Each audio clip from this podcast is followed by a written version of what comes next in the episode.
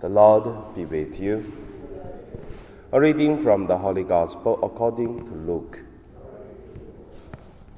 Once Jesus was asked by the Pharisees when the kingdom of God was coming, and he answered, The kingdom of God is not coming with things that can be observed, nor will they say, Look, here it is, or there it is. For in fact, the kingdom of God is among you.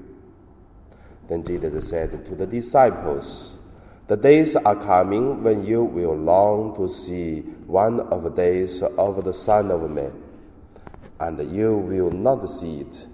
They will say to you, Look there, or look here. Do not go, do not set off in pursuit for as the lightning flashes and then lights up the sky from one side to the other, so will the Son of Man be in his day. But first he must endure much suffering and be rejected by this generation. The Gospel of the Lord. So today my meditation would call it the Kingdom of God or called heaven. First, let us look at uh, the kingdom of God is among us already. So, for 2,000 years, the church tried to proclaim the kingdom of God in the way of uh, after death, we will go there. So, that's the main idea, and also the basic uh, understanding about there after death. And then also, when people talk about uh, heaven, we used to look up. It seems somewhere upstairs. But uh, after Vatican II Council, then the church more understand and also more close to the the idea what is heaven because Jesus said very clear don't uh, listen and don't believe that uh, the kingdom of God is there, is here, it is, or here it is, there it is. So, no, it's not like that. And Jesus also used the original words to say, the kingdom of God is among you already. So, among you is not above you or under, under the feet somewhere, but it's among, it is already at the middle of us, middle of us, or we already have it. So that is the idea about the kingdom of God. So I believe when Jesus came, the kingdom of God is already with us.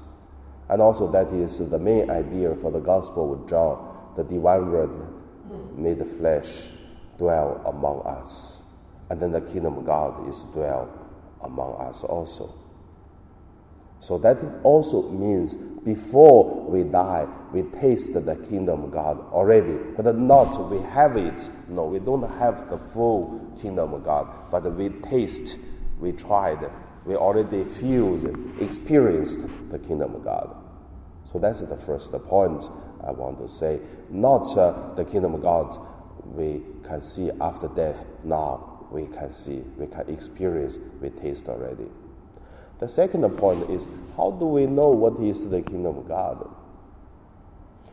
Uh, that can be a very, very big uh, topic to meditate and to explain. But uh, simply, we can do in three kind of ways. The first, I believe, is peace. Peace means for whatever the things happened, there is a peace in heart. The second is joy. And also, for whatever outside the environment can be, is still earthquake, still the, the suffering. Someone dies, someone sick, someone we care or we love that is suffering, but we still can have peace and joy in heart. So that is the kingdom of God, the sign of a kingdom, uh, kingdom of God. So we should feel sad if someone die, yes, but at the same time we have joy in the heart because we have uh, acknowledged already that this person is saved and this person is with God. That's why we have joy inside. We have the sadness in the heart. At the same time, we have two feelings, and that is the kingdom of God. And also based on this, that's why I composed a song called uh, uh, "The Road to Be Home." So talk about the people's death. So peace, joy, and then the third, I would call that is uh, same. Do as much as we can. I believe for the last two weeks on, on the homily, I'm focusing on that. Do as much as we can. Means if you have a house, or if you have uh, already uh, pay the first part of the money to buy a house, and then you have a beautiful dream. You already see the house, that's your house you buy. You already try to put a little by little, little by little to make your house more beautiful, and then with uh, beautiful structures and also furnitures inside and what kind of way you decorate. And then you have the idea already. You try your best to do little by little for the kingdom of God is the same. If we already saw the kingdom of God, we want to make this kingdom of God better and better. How do we make this uh, kingdom of God closer, better, and then more clearly we can touch, we can experience? That is also do as much as we can. I also notice for the Catholics for years and years, people focusing on how can I go to heaven if I do not commit this, that. No, I try to meditate in another way. It's not I do not do this so that I go be saved. It is what I can do more so that uh, I will be more close to the kingdom of God. I will have this salvation. It's in the more positive way, in the more love way, and to do to, to live. So it should have peace, joy, and also do as much as we can so that our life that will be more close to the kingdom of God. So that's the second point. The third point I want to say is the completion is Jesus Christ. Why we say that is uh, for whatever we understand, uh, for whatever we try to do it, without Jesus, and then it's become empty or become the wrong direction. Also, which means the kingdom of God have a key, and this key is Jesus Christ. In Chinese, there is a, a, a, a proverb. It's called uh, "Wa Long Ding Zeng," means a person who going to uh, draw a dragon. Is draw the dragon is such beautiful, such real, looks so real. But the last thing is to write the uh, to paint the eye of uh, the dragon.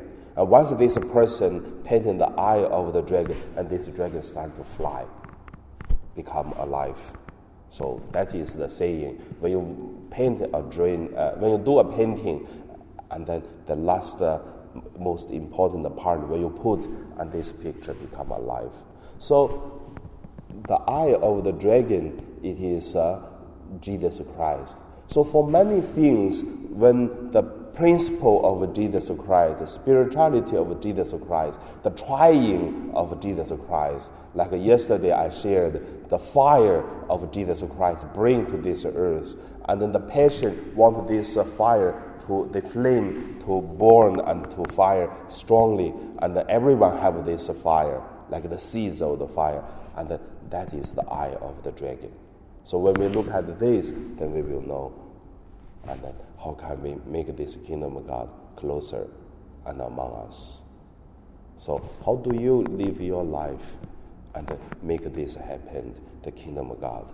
So, not the kingdom of God, um, fight it for after death, we will have it.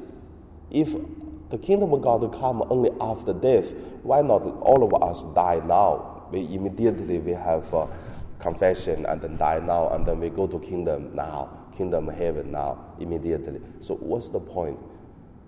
So that is the meditation on it. How our life com- connected with this kingdom of God. So let us pray.